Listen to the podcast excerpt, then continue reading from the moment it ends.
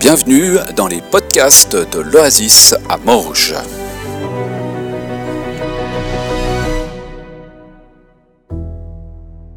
Seigneur, on te remercie pour ce que tu as mis à cœur euh, de Matthieu. On te remercie pour ton Saint-Esprit qui s'est révélé à lui, qui a permis de, préparer cette euh, prédication qu'il va partager avec nous. Je te prie que tu ouvres nos oreilles et nos cœurs à comprendre ce que tu as envie de nous partager aujourd'hui. Amen.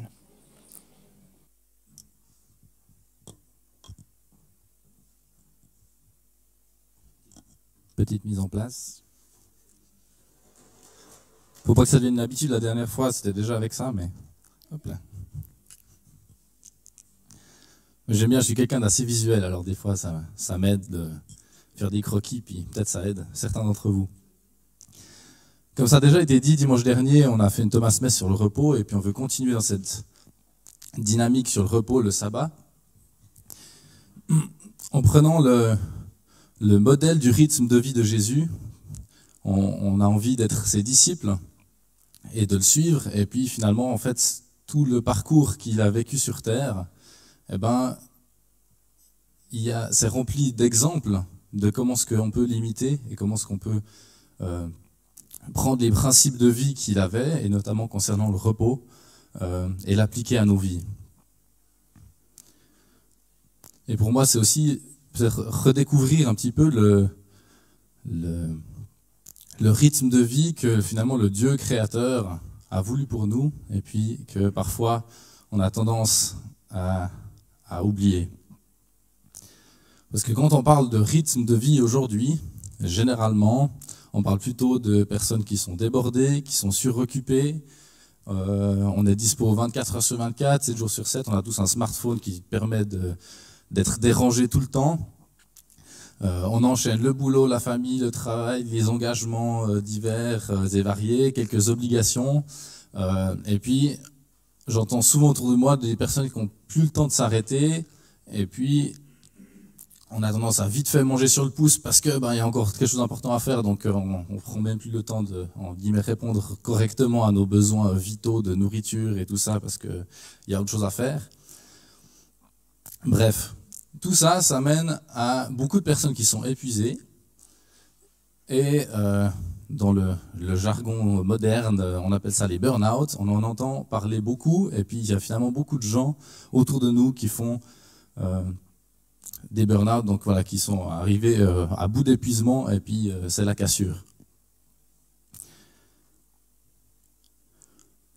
Un des problèmes quand on est suroccupé, c'est que finalement notre vie elle en souffre parce qu'on prend plus le temps nécessaire pour les relations. Quand on est suroccupé, on n'a plus beaucoup de temps à accorder à la famille, euh, enfin voilà, parce qu'il y a ça, il y a ça à faire. On n'a plus beaucoup de temps à accorder à nos amis pour les rencontrer, pour avoir des temps de ressources avec eux. On a aussi plus beaucoup de temps pour la relation avec Dieu, parce que voilà, on a vite fait une prière de temps en temps, mais, mais daï daï parce qu'il y a à faire. Et puis finalement, c'est tout notre entourage, et puis c'est aussi, euh, j'ai envie de dire, notre champ missionnel. Ça fait un moment qu'on parle de, de la dynamique missionnelle, d'aller vers nos voisins, d'aller vers nos amis euh, d'aller vers nos collègues, eh ben, quand on est dans la suroccupation, ben, on n'a pas le temps non plus pour cela. Et ça rejoint un petit peu la série qu'on a eue sur l'été sur rencontrer, rencontrer mes amis, rencontrer mes voisins, enfin voilà, mais ça demande de créer de l'espace et de ne pas être dans la suroccupation. Mais quand on voit l'état du monde aujourd'hui, et puis qu'on parle du royaume de Dieu, on se dit, mais punaise, il y a tellement de choses à faire. Il faut, il faut qu'on soit sur tous les fronts, il y, a, il, y a, il y a des besoins partout, les gens ont tellement besoin de Dieu, il faut y aller, il faut y aller, il faut y aller, il faut y aller. Et puis on aurait tendance à être dans le suractivisme, se dire, oh, oh, oh, oh, oh, il faut y aller, go, go, go. Est-ce que Jésus, qu'en était-il de lui? Est-ce que Jésus était suroccupé? Jésus était bien occupé. Il y avait des enseignements, il faisait des guérisons, des miracles, il se déplaçait d'un lieu à l'autre, il chassait des démons, il y avait des foules qui le suivaient, euh, il y avait des confrontations avec les religieux, enfin voilà, il s'ennuyait pas, ça c'est sûr. Mais, pourtant, malgré toutes les sollicitations qu'il avait, tous les imprévus, les personnes qui venaient lui demander quelque chose, il n'était pas en permanence dans l'action, dans l'action, dans l'action, dans l'action. Et Jésus, il a adopté un rythme de vie, et on le voit dans les évangiles, où il prend le temps pour du repos, il prend le temps pour de la prière, il prend du temps pour des temps de retraite, et il n'est pas en permanence dans l'action. J'ai cité quelques exemples et le premier pour moi qui est assez parlant, c'est au commencement de son ministère, juste après s'être fait baptiser, Jésus, il part 40 jours dans le désert pour faire un jeûne. Alors, vers la fin des 40 jours, il est dit que voilà, il y a, un moment de tension aussi avec euh, Satan qui vient essayer de le provoquer. Mais dans l'évangile Matthieu, il nous a dit qu'il part dans le désert pour jeûner 40 jours. Et ça, c'est le début. C'est avant de commencer de faire mille choses, il part pour prendre un temps de retraite. Il y a aussi des exemples de Jésus dans son quotidien qui prenait des temps de repos, et je vais juste vous lire dans Marc 1, les versets 35-38. Le lendemain, bien avant l'aube, en pleine nuit, il se leva et sortit. Il alla dans un lieu désert pour y prier. Simon et ses compagnons partirent à sa recherche. Quand ils l'eurent trouvé, ils lui dirent Tout le monde te cherche.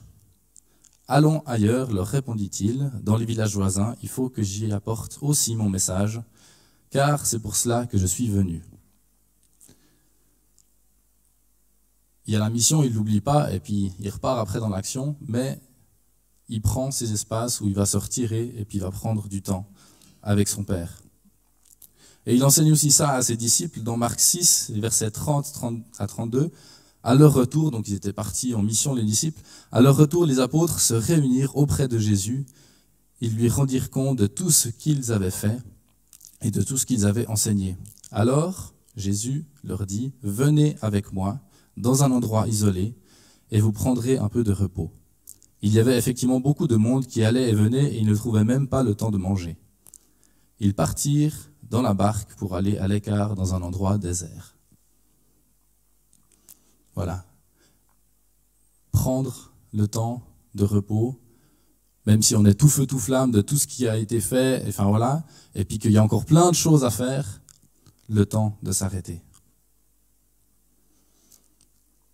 Jésus, a sans cesse dans son ministère créé des espaces, des fois tout seul, juste lui, avec son Père, des fois avec ses disciples, pour prendre des temps d'arrêt, de repos, de retraite.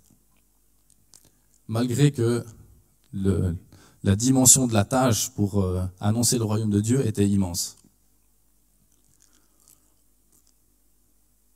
Et puis, il fallait gérer avec les imprévus parce que Jésus n'avait pas un planning où il a pu faire tout ce qu'il voulait comme ça et sans interruption. Il était interrompu souvent par euh, des personnes euh, extérieures, par des religieux qui venaient le confronter avec des questions, par même ses disciples qui venaient le questionner. Enfin voilà, il y avait des imprévus et tout, mais dans tout ça, il a su poser euh, un cadre pour alterner un rythme de vie où on balance entre du repos et du travail, un temps de retraite, un temps d'action. Un temps avec la foule, un temps tout seul. Et ce que j'aimerais vous illustrer là, c'est quelque chose qui ne vient pas de moi. Hein. c'est, euh, ils appellent ça, c'est un life shape, c'est une forme pour, enfin, je, je, le dis en anglais, c'est un, bouquin qui a été écrit avec ça, donc voilà, il n'y a pas eu de traduction française, mais en gros, c'est des formes géométriques pour illustrer un propos, pour se rappeler. Il y a des, plein de systèmes d'apprentissage, et puis le visuel, moi, ça me parle, donc voilà.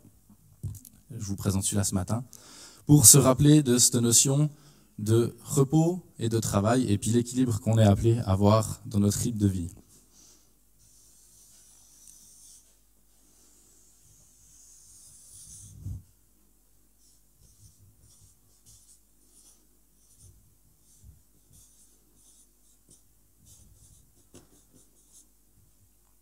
D'un côté, on a le repos, et de l'autre côté, on a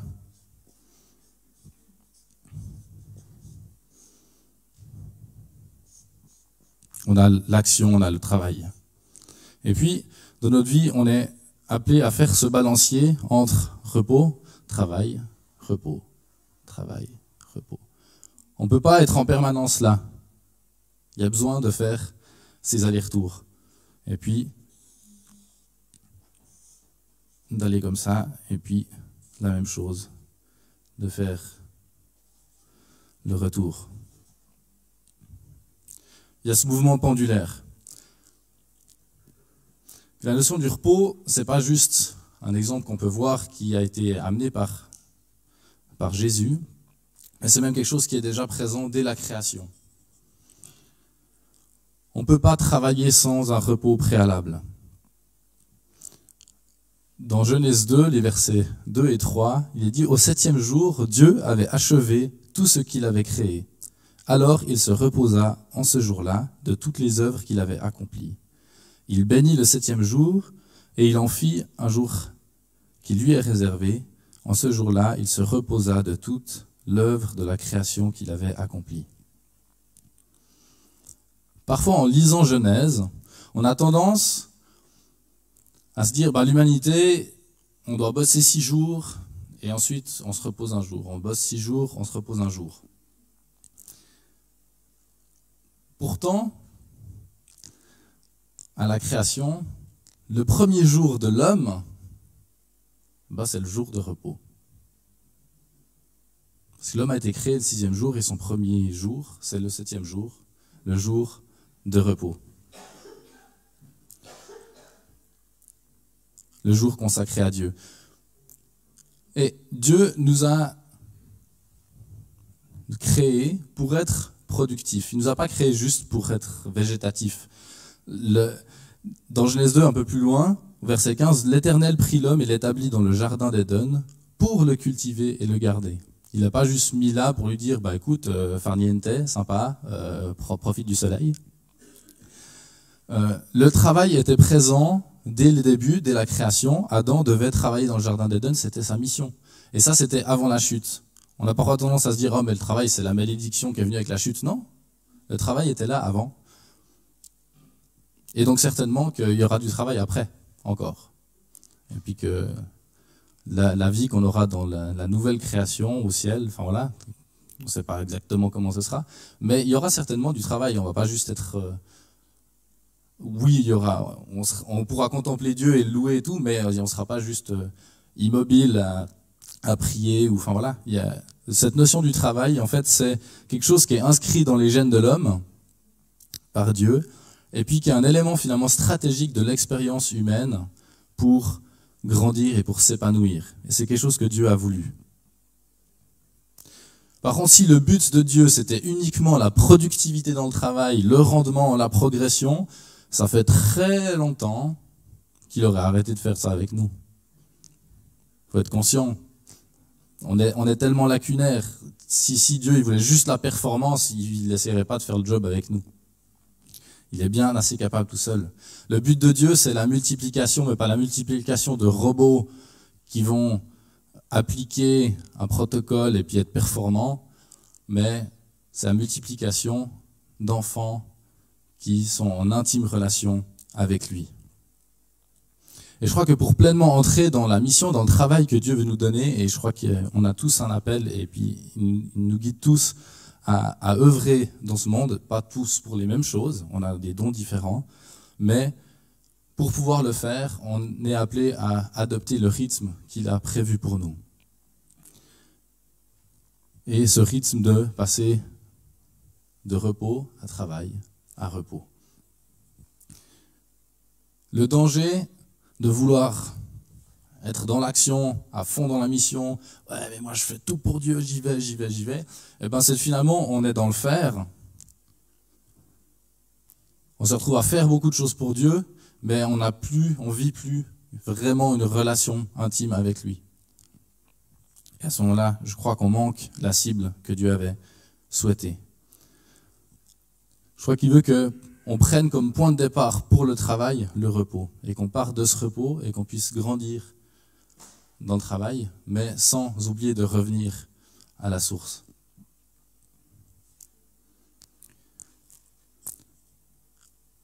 J'aimerais vous lire un texte de Jean 15, les versets 1 à 8. C'est un texte qui est quand même assez connu sur euh, le plan de vigne.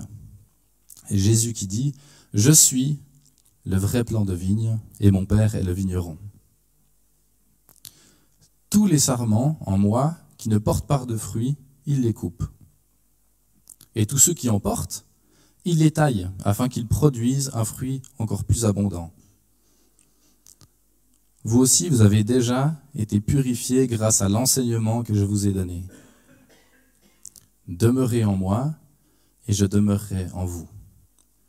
Un sarment qui ne saurait porter de fruits, un sarment ne saurait porter de fruits tout seul sans demeurer attaché au cep. Il en est de même pour vous. Si vous ne demeurez pas en moi, vous ne pouvez porter aucun fruit. Je suis le cep de la vigne, vous en êtes les sarments. Celui qui demeure en moi et en qui je demeure portera du fruit en abondance, car sans moi, vous ne pouvez rien faire. Si quelqu'un ne demeure pas en moi, on le jette hors du vignoble, comme les sarments coupés. Ils se dessèchent, puis on les ramasse, on y met le feu et ils brûlent. Mais si vous demeurez en moi, et que mes paroles demeurent en vous, demandez ce que vous voudrez, vous l'obtiendrez. Si vous produisez du fruit en abondance, et que vous prouvez ainsi que vous êtes vraiment mes disciples, la gloire de mon Père apparaîtra aux yeux de tous.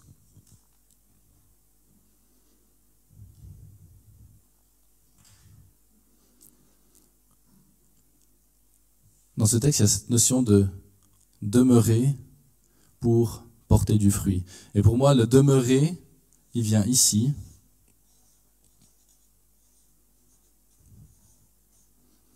D'en puiser à la source, puiser dans le repos, dans cette relation intime avec Dieu.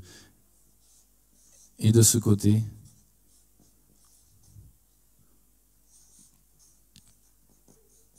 porter du fruit. Le but de porter du fruit ici, c'est de glorifier Dieu.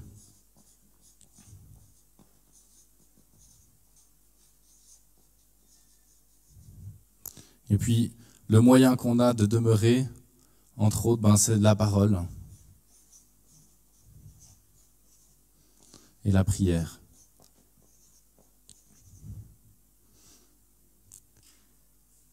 Demeurer, c'est rester connecté à Jésus, connecté au Père par Jésus. C'est puiser en lui les ressources nécessaires pour entrer dans l'action, dans la mission qui nous a donné, et pas juste puiser en nous, mais puiser en lui. Avec ce but ultime de porter du fruit qui soit à sa gloire. On a tendance à penser que le succès continu, c'est l'état parfait, c'est l'idéal, c'est ce qu'on souhaite le plus.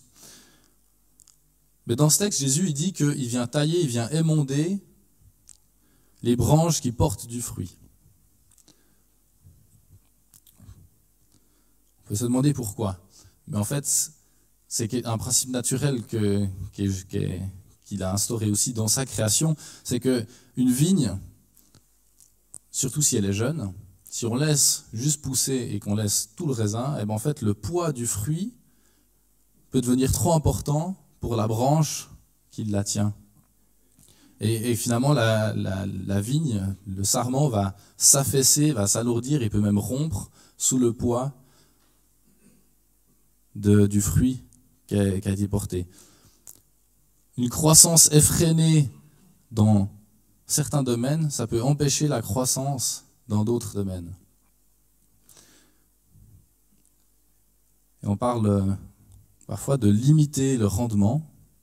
Et quand on limite le rendement sur une vigne, c'est que on va supprimer certains fruits qui ne sont pas encore matures pour pouvoir mettre au profit la maturité à d'autres fruits qu'on a choisis.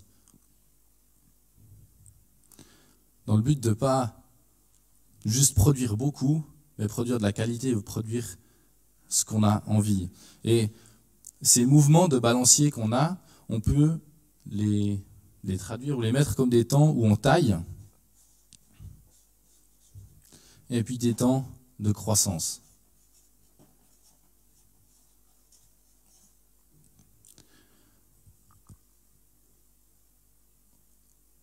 Il y a du fruit qui est porté, mais on veut rester à l'écoute de là où Dieu veut nous mener. Donc, on veut retourner là. Ça veut dire qu'on va tailler, on va enlever peut-être certaines choses. Ça ne veut pas dire que c'est des mauvaises choses. On va enlever certaines choses pour faire la place pour qu'il y ait une nouvelle croissance, peut-être dans un nouveau domaine ou dans un nouvel aspect de ce que de notre vie, là où Dieu veut nous mener. Et de toute façon, on ne peut pas être dans une croissance permanente, éternelle. On a des limites naturelles. Dans la création, on a dans notre ADN cette notion qu'il y a besoin de repos. Donc on ne peut pas vouloir être là sans jamais passer par l'étape taille, l'étape repos.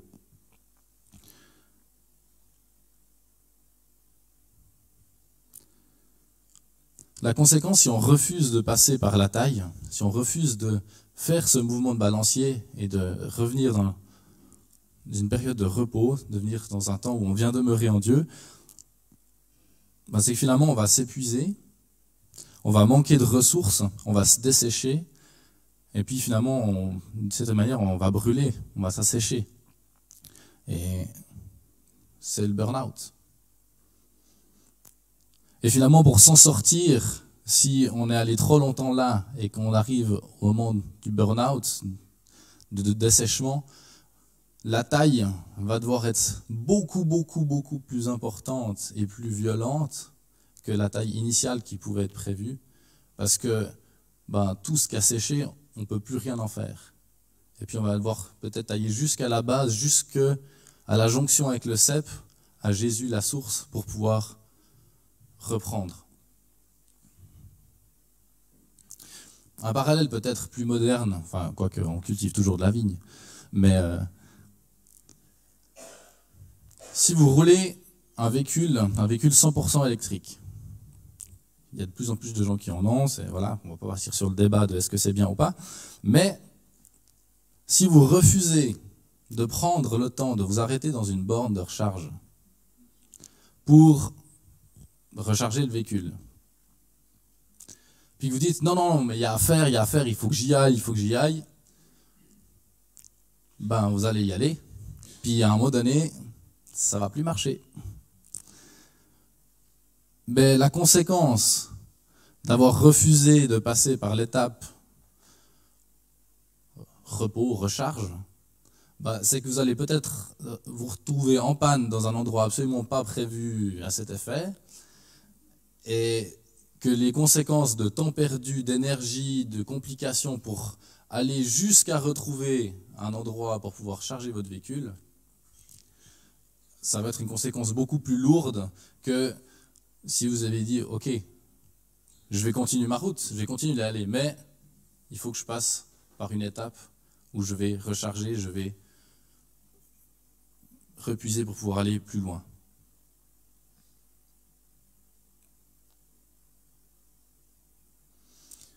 Notre vie, est rythmée de ces allers-retours. Entre repos, travail, action, le ministère, porter du fruit pour la gloire de Dieu, et puis prendre du temps pour demeurer en Dieu, de puiser dans sa parole, d'être en relation par la prière. Elle est rythmée par ça, et le retour vers le repos, il n'est pas juste normal, il est indispensable. Le repos, c'est pas facultatif si on veut avancer et produire du fruit dans, notre vie de disciple, mais même dans notre vie de tous les jours. On ne peut pas apporter du fruit, pleinement rendre gloire à Dieu sans prendre le temps d'entrer dans son repos, d'aller à la source. Puis parfois, ben, comme j'ai déjà dit, on pourrait se dire, mais avec l'immensité de tout ce qu'il y a à faire pour le royaume de Dieu, est-ce qu'on ne devrait pas sans cesse y aller, mais, tout le temps, tout le temps, tout le temps? Ben non, même Jésus, il ne l'a pas fait, il a pris ses temps de repos. On a besoin de prendre ces temps de repos, ces temps de ressources, ces temps pour demeurer en Jésus. Pour terminer, j'aimerais peut-être nous poser la question à chacun de nous, qu'on puisse réfléchir, mais où est-ce que je me situe par rapport à ça? Où est-ce que j'en suis? Dans notre vie, on a, des fois plusieurs saisons. Et puis on peut avoir une saison où on est beaucoup dans l'action parce que, euh, enfin voilà, il y a un projet, il y a quelque chose, puis c'est le moment de donner à fond là. Mais il ne faut pas négliger qu'à un moment donné, il va falloir revenir là. Mais dans toute cette saison-là, on a des journées, on a des semaines où, dans nos journées, dans nos semaines, on va aussi vivre ces allers-retours. Mais parfois, on a besoin de se forcer pour créer l'espace pour ce temps de repos. Et puis, c'est pas juste aller se coucher le soir puis dormir. C'est bien plus que ça.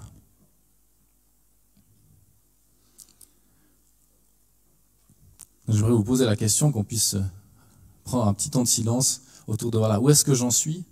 Où est-ce que sont dans mes, mon quotidien mes temps de repos, mes temps de retraite, mes temps de ressources pour demeurer, demeurer en Dieu, demeurer en Jésus Et peut-être quel, quel fruit Dieu m'appelle à, à porter, quel fruit j'aimerais porter pour la gloire de Dieu. Et puis en tout début d'année, on avait fait ce tableau, on avait mis Solideo Gloria pour que, voilà, que toute gloire soit rendue à Dieu. Et puis plein de personnes avaient noté quelque chose dessus. Plein de personnes ont sûrement pensé très fort, mais ont rien écrit, mais c'est pas grave. Ben, dans toutes ces choses pour lesquelles on veut rendre gloire à Dieu, où est-ce qu'on en est, et puis dans quelle mesure on vient puiser et prendre le repos nécessaire pour pouvoir porter ce fruit. Je vais laisser quelques minutes de, de silence, qu'on puisse réfléchir et je prierai pour terminer.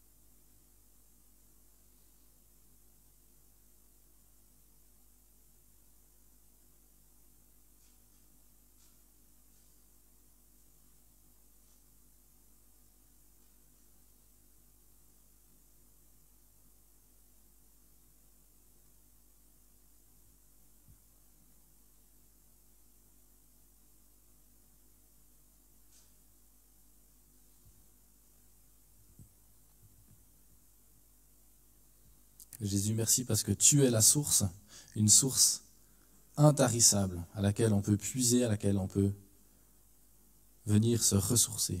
Seigneur, merci parce que tu nous permets de trouver aussi de l'épanouissement et de la satisfaction dans le travail, dans la mission que tu nous donnes. Mais Seigneur, tu ne nous donnes pas une mission qui est impossible et sans ressources pour y atteindre, mais tu nous proposes de venir puiser vers toi l'énergie, les ressources nécessaires pour pouvoir entrer dans ta mission. Amen.